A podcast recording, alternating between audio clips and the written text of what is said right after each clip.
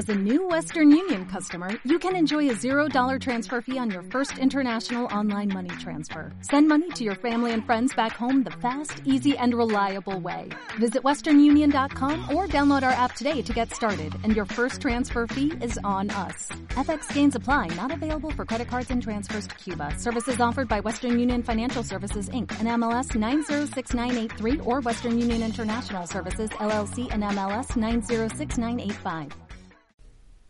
Gen Emprendedor, episodio número 9.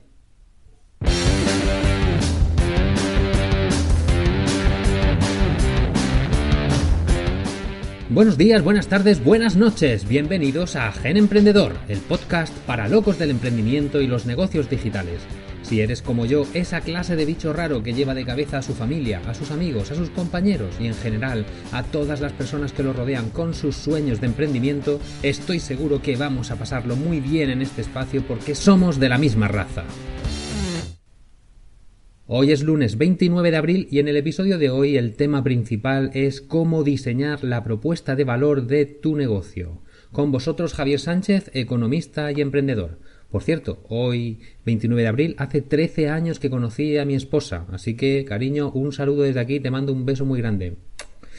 Em, bien, estamos creando negocios desde cero y ya hemos visto cómo generar ideas de negocio, cómo evaluarlas, cómo empezar a hacer que la idea empiece a existir, cómo afrontar el fracaso como emprendedores, cómo afrontar acción, cómo tomar acción de inmediato es fundamental para no perder motivación y la semana pasada vimos cómo diseñar un modelo de negocio. Bien, esta semana pasada estuve explicando los distintos módulos que conforman un modelo de negocio con el Business Model Canvas o el lienzo de diseño de modelos de negocio. Dentro de ese lienzo tenemos un módulo que se llama propuesta de valor. ¿Qué es una propuesta de valor? ¿Cómo diseñamos una? ¿Qué elementos hay que tener en cuenta para tener una propuesta de valor exitosa? Pues todo esto es de lo que vamos a hablar en el episodio de hoy. Pero antes de entrar en el detalle, vamos a ver eh, las opiniones y sugerencias de los oyentes y mi reporte semanal emprendiendo en primera persona. Así que vamos allá. Vuestros comentarios, vuestras preguntas y respuestas. Bien, esta semana hemos tenido algunos nuevos comentarios. Eh, tenemos un comentario anónimo de una loca por el emprendimiento desde Colombia que dice hola, buena noche, desde hoy empecé a escuchar tus audios. Gracias y un saludo desde Colombia y loca por el emprendimiento. Muy bien, me encanta que nos volvamos locos por emprender porque la vida es corta y hay que volverse locos para hacer que sea una auténtica aventura. Hay que tomarse esto como si fuera un juego, ver el lado divertido y emocionante del emprendimiento y jugar cada día con pasión y energía. Así que, querida señorita misteriosa, ¿qué te ha parecido? ¿Qué te han parecido los audios? ¿Te, han, ¿Te ha gustado algo? ¿Te han ayudado? ¿Hay algo que te impida emprender? contarme qué estáis haciendo, qué proyectos tenéis, cuáles son vuestros principales problemas o de qué os gustaría tener información y así este podcast irá mejorando porque tendréis contenido más ajustados a lo que podáis necesitar para iniciar vuestra aventura. Otro comentario tenemos desde Colombia. Buen día Javier, mi nombre es Jorge, soy colombiano, tengo 37 años y soy ingeniero civil. Ya he escuchado los primeros tres capítulos de tu podcast y me parece maravilloso ánimo. Jorge, muchas gracias por estar ahí. Me tienes a tu disposición para cualquier sugerencia que me quieras hacer. Si estás emprendiendo, me encantaría saber qué proyecto tienes en mente. Un saludo. Eh, Javi, desde España, también te escuchamos. Muchas gracias por los audios. En este país donde crecemos pensando en un contrato fijo o en ser funcionarios, hace falta más gente con ese, con ese, eh, hace falta más gente con ese gen. Ánimo y saludos. Hola Tocayo, me alegra saber que desde España también me escucha alguien. De hecho, las estadísticas dicen que España es el primer país en escuchas del podcast, pero por la procedencia de la gente que empieza a participar en los comentarios y se registra en la página, parece que somos el país menos participativo. Tenemos que aprender de esto de nuestros hermanos del otro lado del charco. De lo que dices que tenemos mentalidad de funcionarios, te contaré una anécdota de mi primer día en la Facultad de Administración y Dirección de Empresas. Han pasado ya unos 25 años desde aquel día y aún lo recuerdo como si fuera ayer. Un profesor nos preguntó quién quería ser empresario y de una clase de más de 100 personas yo diría que no levantamos la mano más de 15. Si esto pasa en una facultad de economía, de gente que se supone que está interesada en el mundo empresarial, imagínate en las demás lo que puede pasar. En fin, como somos bichos raros y encontrar personas de raza emprendedora es difícil, lo que hay que hacer es unirse en comunidades con los mismos intereses y ayudarse mutuamente. Para eso está genemprendedor.com. Así que ya sabéis, registraros en la página que conforme haya más usuarios podré incorporar mejores maneras de interactuar entre nosotros. Vamos ahora con mi reporte semanal, emprendiendo en primera persona. Esta semana he tenido un revés de salud He estado entrenando duro con ejercicios de calistenia y al parecer un exceso de entrenamiento físico me ha generado la desintegración de algunas fibras musculares y me he pasado un día entero en el hospital enganchado a un gotero de suero intravenoso.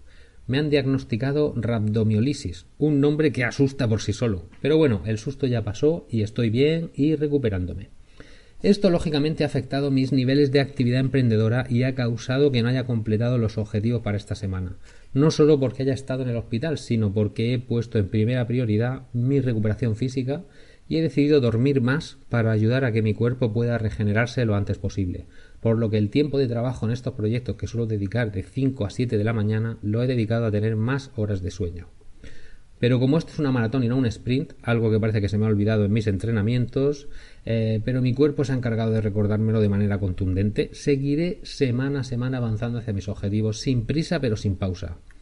Y a partir de hoy espero que esto no se me olvide tampoco a la hora de mantener mi estado de forma. Lo que me ha quedado claro es que la mente es capaz de superar los límites del cuerpo. Y si Joseph Afram decía en su libro ¿Dónde está el límite?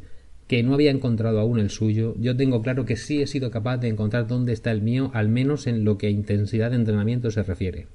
Bueno, os dejo de contar historias personales y vamos a ver cómo va Gen Emprendedor. Las métricas básicas, suscriptores, pasamos de 36 a 41. Muchísimas gracias a todos los que os habéis suscrito esta semana. Comentarios hemos tenido 3, escuchas 230 almas se han conectado esta semana con Gen Emprendedor. Espero que hayáis disfrutado. Posición en el ranking general de iBooks de la 2781 de la semana pasada a la 3784. Menudo batacazo. Tras varias semanas creciendo, esta semana ha sido un buen revés. Aunque este ranking es de carácter general, de múltiples temáticas y en fin, no es tan representativo. Posición en el ranking específico de negocios y sectores, pasamos de la 64 a la 58. Otro empujoncito más esta semana en buena dirección, hacia arriba. Esto sin duda me da un extra de motivación para continuar. A ver si poco a poco nos vamos al top 10. En la web han accedido 35 usuarios únicos según Google Analytics. También va incrementándose desde 28 de la semana anterior. Veo que va esto pues sigue parejo más o menos con el número de suscriptores. En Twitter, que es la red social en la que estoy más activo, tenemos eh, 56 seguidores. En fin, pues ha aumentado en 3.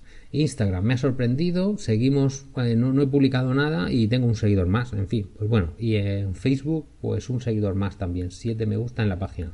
Bueno, seguimos con unas métricas muy pequeñitas, pero la verdad es que no les estoy metiendo intensidad a las redes sociales. más bien las tengo un poco dado de, dejadas de lado porque llevan mucho tiempo y tengo otras cosas que, que hacer. ¿Qué he hecho esta semana en Gen Emprendedor? Pues en Gen Emprendedor he subido la plantilla de ayuda para el capítulo Cómo evaluar una idea de negocio. Ya tenéis disponibles 40 herramientas de marketing low cost para emprendedores y la guía para crear el proceso de ventas perfecto. Solo tenéis que registrarlo gratuitamente en genemprendedor.com para acceder a estos recursos. Eh, luego pues he publicado el podcast y respondido a los comentarios. ¿Y qué voy a hacer esta semana en Gen Emprendedor? Pues como no he realizado ninguna de las tareas que me propuse la semana anterior, bueno, miento, porque sí que he realizado algunas modificaciones en el proceso de registro. Y las conversiones han mejorado un poco, pero aún queda mucho por mejorar. Si alguien que me esté escuchando se ha registrado o lo ha intentado, me encantaría que me diera vuestra opinión a través de genemprendedor.com barra contacto.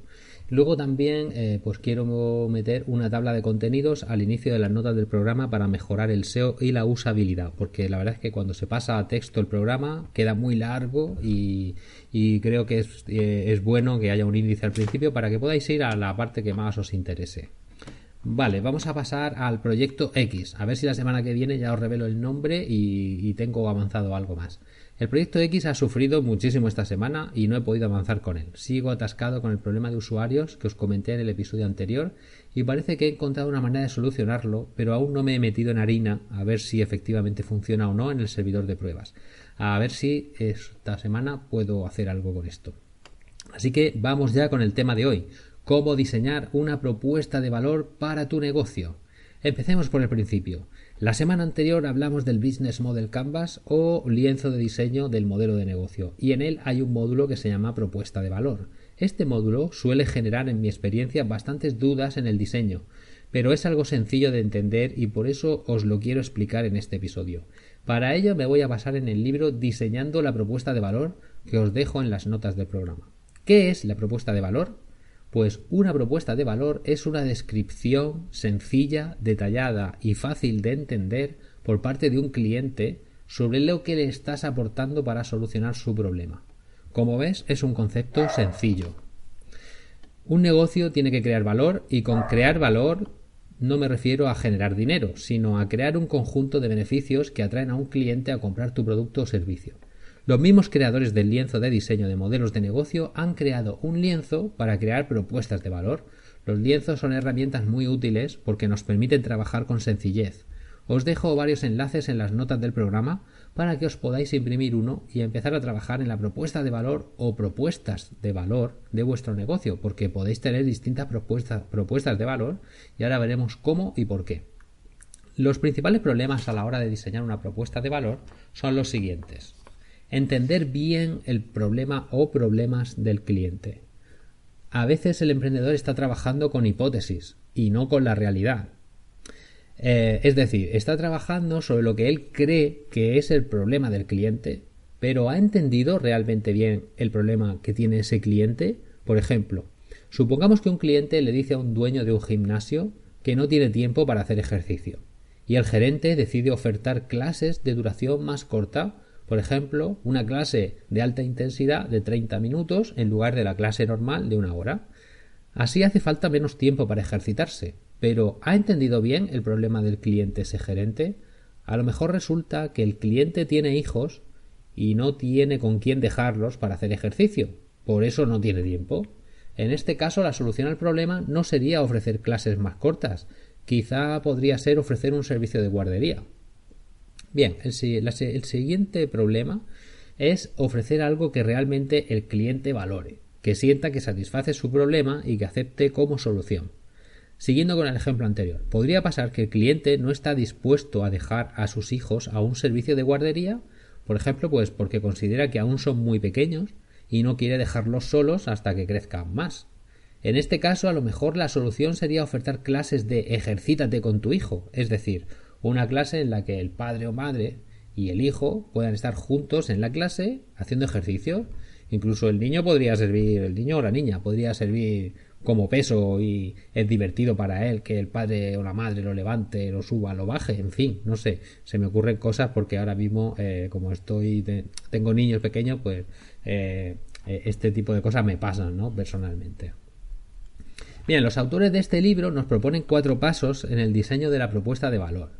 El primero es usar el lienzo de diseño, es decir, tener como una herramienta en la cual eh, poder plasmar las ideas que vamos teniendo al respecto.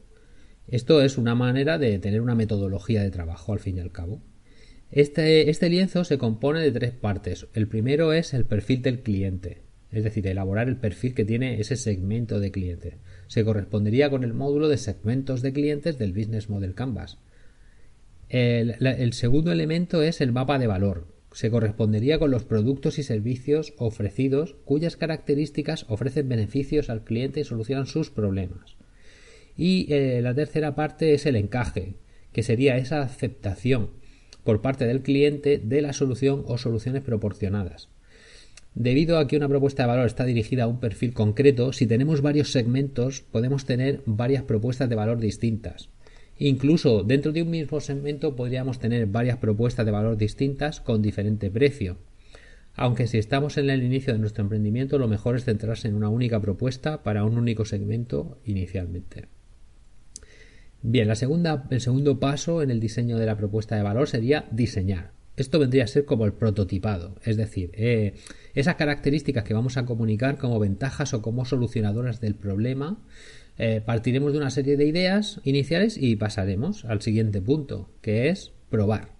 Al probar esto, estas ideas de, diseño del que hemos diseñado en el, apartado anterior, Pues esto lo podemos probar en nuestro canal de marketing y veremos si funciona o no. Si hablamos con los clientes, veremos si valoran lo que les ofrecemos o si hay alguna parte del problema que aún queda por resolver.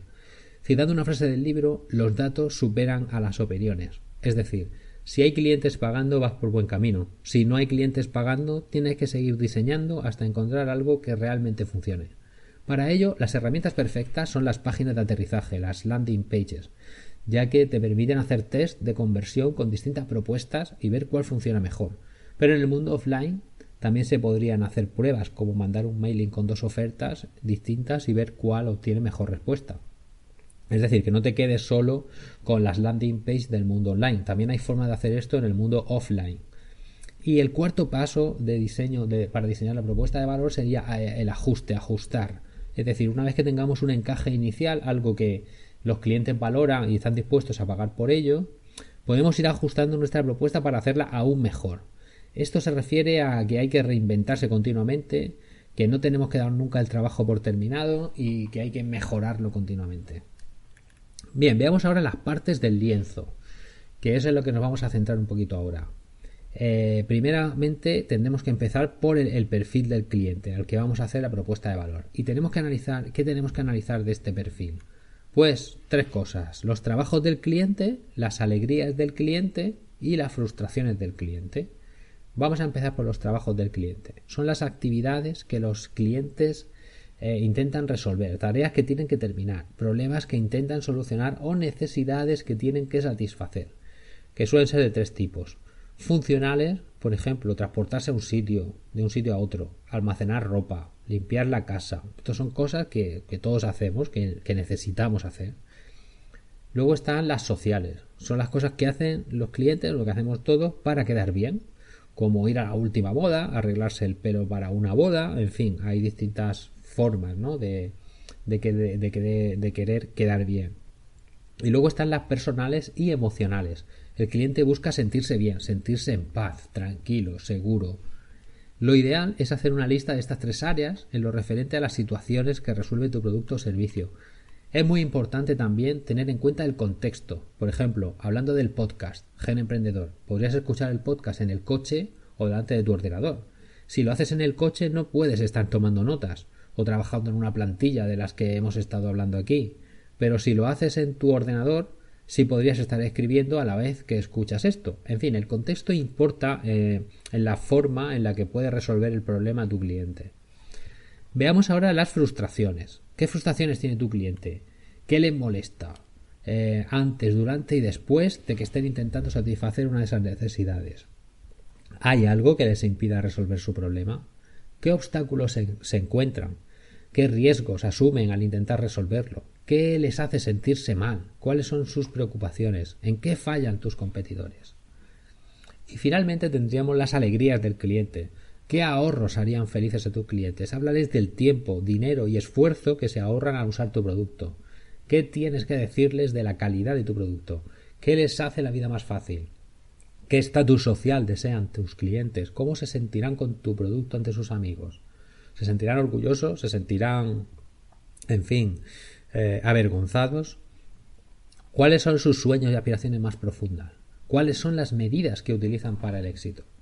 Una vez que has analizado estas tres cosas, es decir, lo que son los trabajos del cliente, las frustraciones y las alegrías, ordena de mayor a menor eh, importancia en cada uno de esos apartados las cosas que has anotado para empezar a diseñar ¿qué? el mapa de valor.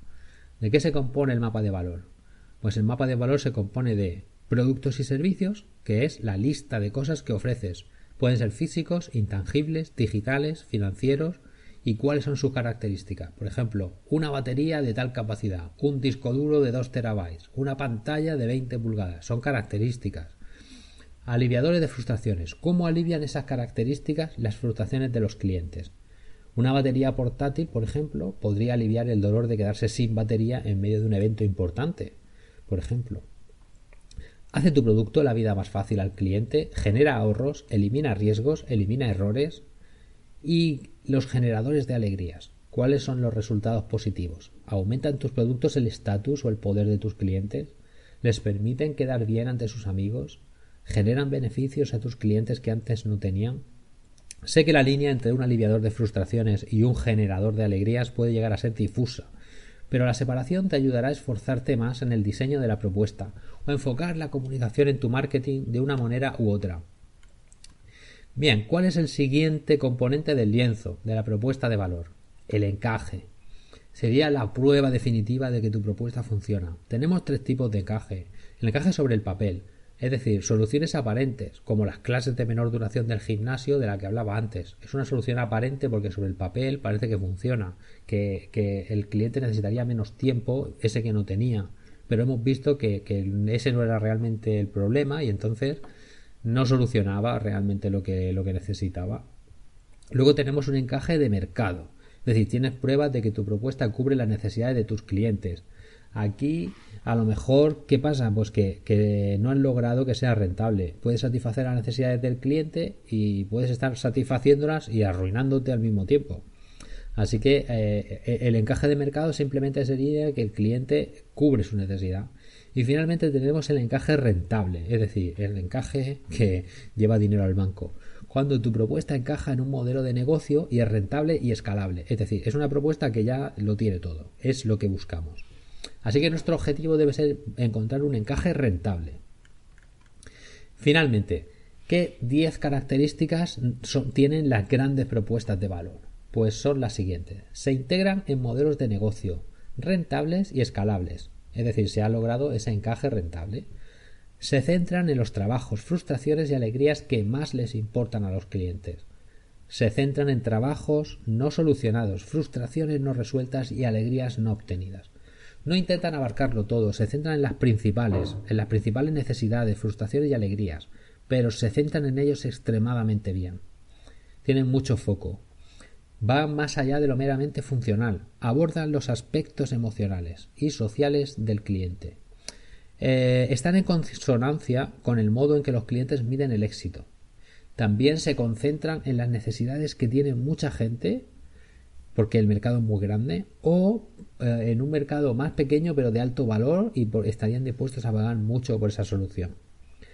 También se diferencian de las propuestas que hace la competencia y la superan, superan a la competencia por lo menos en un ámbito. Y finalmente la décima característica es que serían difíciles de copiar. Para conseguir esta dificultad de copiar, recuerda el episodio número 7 en la que te hablaba del branding y de cómo crear una personalidad única para tu marca, que conecte a un nivel emocional con los clientes, que ya que esto es la ventaja competitiva definitiva, es algo que jamás podrá copiar tu competencia. Todo, los demás, todo lo demás realmente es fácil de copiar. Cualquier característica en la tecnología, con la tecnología que tenemos actualmente, se copia y además súper rápido. Bueno, pues es tu turno. Recuerda, en las notas del programa tienes enlaces a los lienzos para empezar a diseñar tu propuesta de valor. Y si tienes más de un segmento de clientes, recuerda también que tendrás que hacer una propuesta específica para cada uno de esos segmentos. Y hasta aquí el programa de hoy. Espero que te haya gustado. Y si estás en el mismo camino que yo, si tienes el gen emprendedor activado, si somos de la misma raza, la raza emprendedora, espero verte por aquí de vez en cuando. Si te ha gustado, dale al corazoncito de iVoox, déjame 5 estrellas en iTunes, un comentario, en fin. Recuerda, regístrate gratis en genemprendedor.com y comencemos a formar una comunidad de ayuda mutua. Te deseo grandes éxitos, una fructífera semana y nos vemos el próximo lunes. Dale más potencia a tu primavera con The Home Depot. Obtén una potencia similar a la de la gasolina para poder recortar y soplar con el sistema OnePlus de 18 voltios de Ryobi desde solo 89 dólares. Potencia para podar un tercio de un acre con una carga. Potencia para recortar el césped que dura hasta dos horas. Y fuerza de soplado de 110 millas por hora. Todo con una batería intercambiable. Llévate el sistema inalámbrico OnePlus de 18 voltios de Ryobi. Solo en The Home Depot. Haces más. Logras más.